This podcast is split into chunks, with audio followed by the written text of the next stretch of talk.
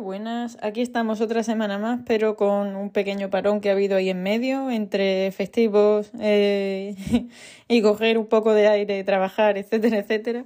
Pues bueno, a veces hay que retirarse un poco de las cosas y dar prioridad a, a otras actividades y también a la paz y a la salud mental y a la desconexión, como ya hemos dicho muchas veces, ¿no? Y bueno, esta semana pues me gustaría, ya que finaliza también el año y ha sido un año intenso en este sentido, hablar un poco sobre reflexiones sobre las relaciones humanas, ¿no? especialmente, especialmente sobre la amistad y sobre lo que puede ser también la familia.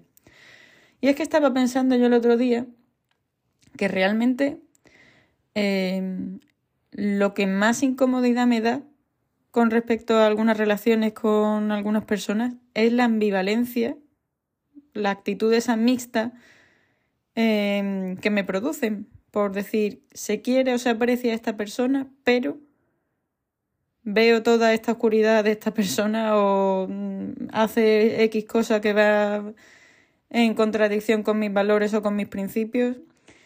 Y bueno, aquí diremos, todos somos así para los demás, ¿no? Pero bueno, lo pensaba y la verdad que me apetecía hablar concretamente sobre esto.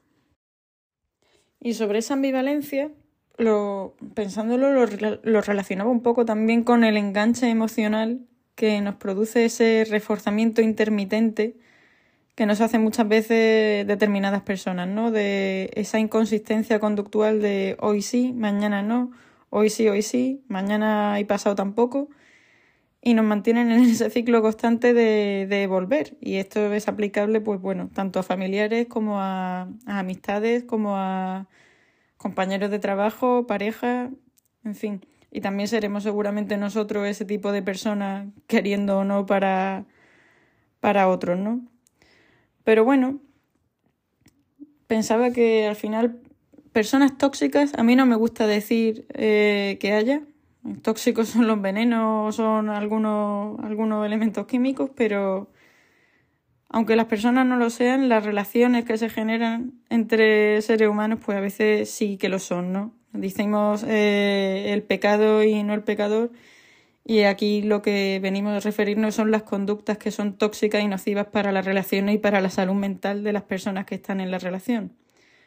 No que la persona sea tóxica en sí. A mí me gusta eh, hacer esa distinción y esa diferenciación porque me parece, si no, criminalizar al otro, ¿no? Y, y echarle toda la culpa y, evidentemente, en temas relacionales, nadie es 100% culpable y el otro 100% inocente. Hay porcentajes de, de responsabilidad más que de culpabilidad, además.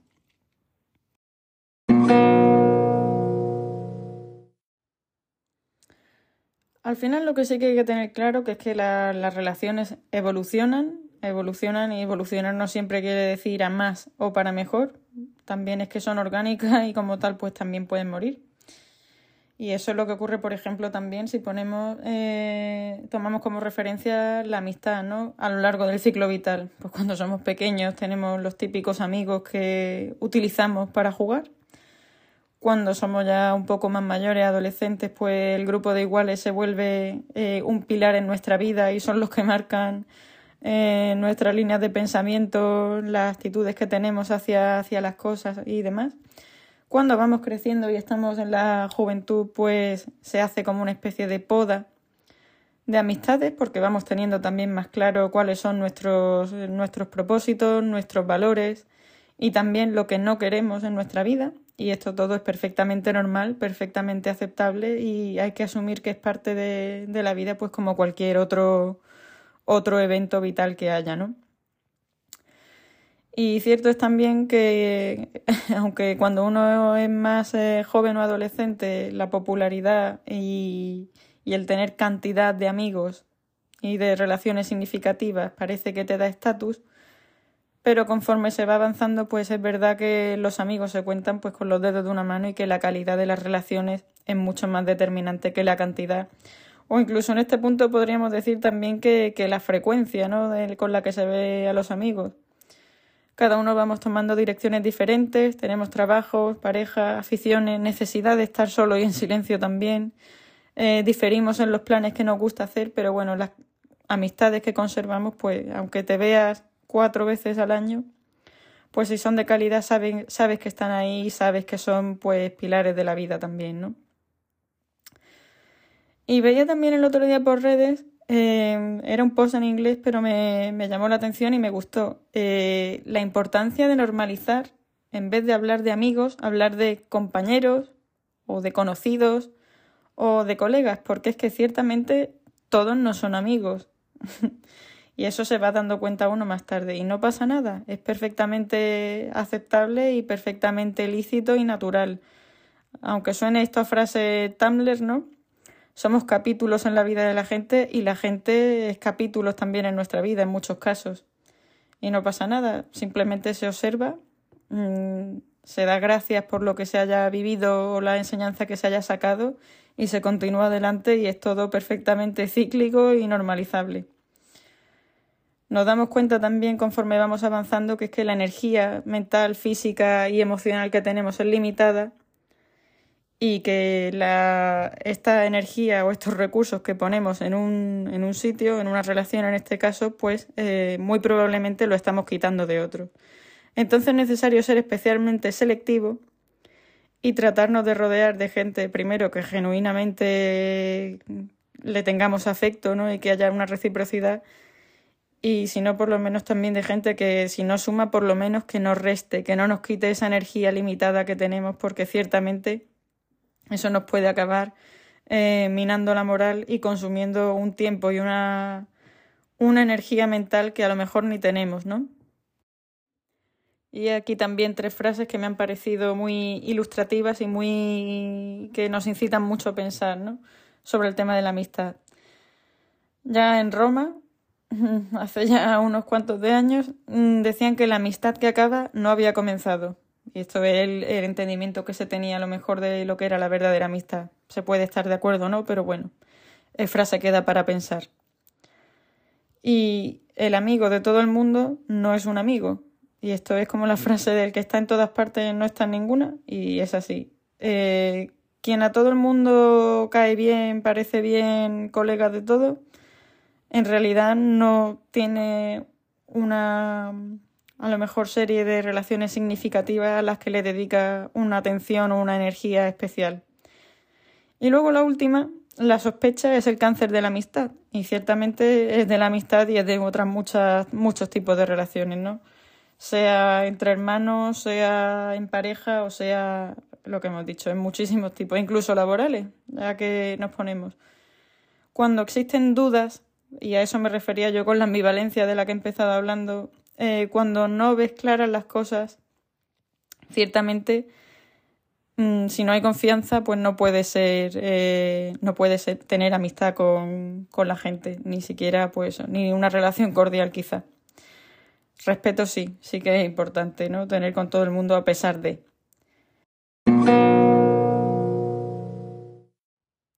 Los seres humanos, como seres sociales que somos, pues necesitamos sí o sí tener eh, esa sensación de conexión, ¿no? De, de, encajar, de hablar el mismo idioma con, alguna, con algunas personas, para sentirnos también arropados, reflejados, identificados, por muchos motivos, ¿no?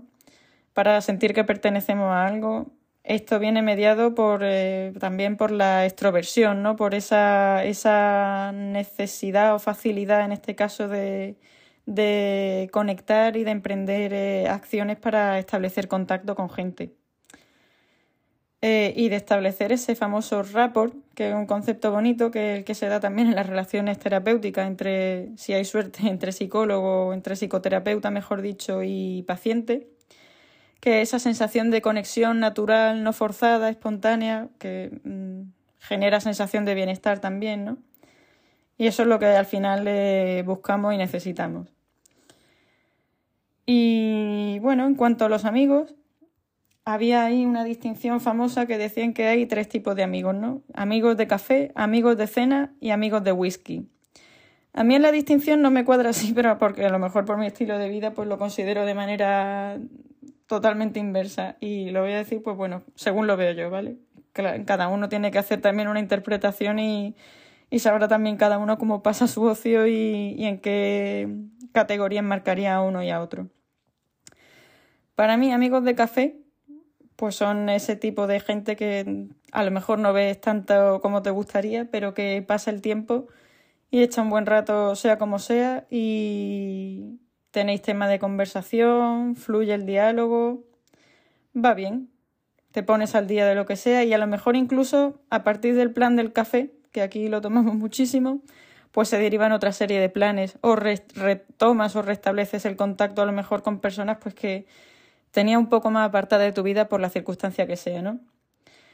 Amigos de cena, pues sería quizá quien tienes más confianza, ¿no? No te importa que entre en tu círculo más, eh, más estrecho, no te importa que venga a casa, que esté en tu espacio. Serían pues los amigos que tienes más cerca del corazón, lógicamente. Y amigos de whisky, que la descripción los sitúa como los más cercanos porque parece que con alcohol se sincerasen, para mí yo lo interpreto al revés. Amigos de whisky son los colegas o la gente con la que echas el rato para salir, que igualmente es necesaria, igualmente cumple una función en la vida, igualmente te hacen sentir, pues a lo mejor en un momento dado arropado y estas categorías además se pueden mover y tal, pero bueno, al final no me parece que sean los amigos de whisky o amigos de fiesta, pues eh, amistades genuinas o gente a la que tú le vayas a contar necesariamente un problema o que te conozca de verdad, porque son la gente con la que pasamos los ratos más distendidos, huyendo a lo mejor de la rutina y a la que ponemos la mejor cara. Entonces, así claramente no somos siempre y eso da una imagen eh, muchas veces, eh, no voy a decir errónea, pero quizás ilimitada de cómo somos las personas y de cómo son los otros. Y sobre la familia, pues mm, claramente, bueno, cada familia es un mundo, pero bueno, aquí en España por lo menos decimos que en todas las casas se cuecen habas. Y es que eso es así. No hay familia perfecta, no hay familia que no tenga de vez en cuando un encontronazo o un rifirrafe, e incluso es sano que de vez en cuando haya discrepancias, ¿no? Siempre que se lleven con respeto y sabiendo que, que con quien estamos hablando se supone que de las personas que más queremos del mundo. Y lógicamente yo no soy partidaria de que a la familia haya que dejar pasar todo. Para mí hay ciertas líneas rojas que si se cruzan, igual que con la amistad, eh, llegan a punto de no retorno. No queriendo decir necesariamente que la otra persona lo haya hecho mal o lo que sea, simplemente porque es que mm, verdaderamente nuestra salud mental y nuestro estilo de vida eh, se está viendo amenazado por tener a esa persona dentro, ¿no? Entonces hay que poner límite y sí que es verdad que familia puede ser eh, un, un, estamento especial de relaciones si hay respeto, hay comprensión, hay cariño y te llevas bien, pero familia también puede ser eh, sinónimo de presión, de compromiso forzoso, de tener que pasar eh, y transigir con todo y eso lógicamente es lo contrario de una fuente de bienestar y de apoyo. Eso es un vampiro emocional. Si la familia eh, se acaba convirtiendo en eso, ¿no?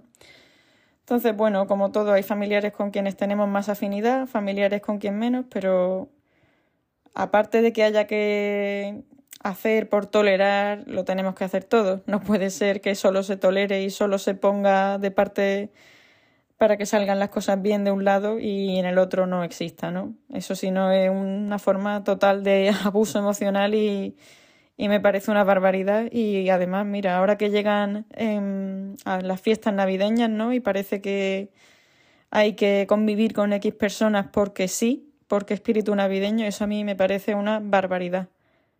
Eh, esforzar tener que pasar sí o sí una situación agradable con una persona que te es desagradable y a la que probablemente también eres desagradable. Entonces, esa hipocresía, por ejemplo, habría que mirarla y habría que ir a terapia un poco de familiar antes de las Navidades si es que quiere la gente que, que salgan bien, porque vamos, si no, es que me parece una bomba de relojería. En fin, en síntesis, que lógicamente quien se crea perfecto y que no falla a los demás, pues está muy equivocado porque somos personas y, y también somos los villanos en la historia de alguien. Em, quien se crea amigo, familiar o pareja ideal, pues probablemente se queda solo. Y también que si se quiere, pues muchas veces toca perdonar y que si no, pues lo mejor es olvidar y pasar página, ¿no? Y esto por hoy. Aquí yo muy reflexiva pensando en eventos que han pasado en el año, ¿no? y que lógicamente, pues bueno, pues no dejarán de pasar porque esto es la vida y este es el baile que toca, que toca bailar. Y simplemente eso. Iré, supongo que, pues como todo el mundo, conforme vayan pasando los años, pues descubriendo nuevas reflexiones y nuevos matices eh, de las cosas y especialmente de las relaciones humanas, que son es un tópico que necesitamos los psicólogos eh, estudiar y seguir exprimiendo porque es una fuente inagotable de todo, tanto de bienestar y de apoyo como de buenos quebraderos de cabeza, ¿no? Sino que se lo digan a los psicoterapeutas familiares, a los psicoterapeutas de pareja, está claro. Y nada más, otra semana más, nos acercamos ya también al final de 2023. Próxima semana me gustaría hablar de, sobre la inteligencia, me parece un tema del que se puede hablar muchísimo, del que hay muchísimas opiniones y también mucha desinformación. Entonces, bueno, le meteremos mano a ver, eh, a ver cómo lo, cómo lo enfocamos y en qué, en qué se deriva. Un abrazo a todos y, y a seguir con la semana.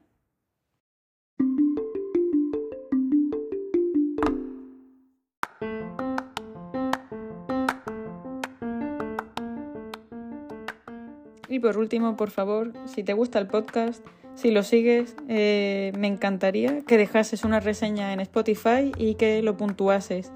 Es un proceso muy sencillo, no te lleva nada de tiempo y para los creadores de contenido ya sabéis que, que nos supone un mundo y que lo agradecemos muchísimo. Así que venga, que no se te olvide,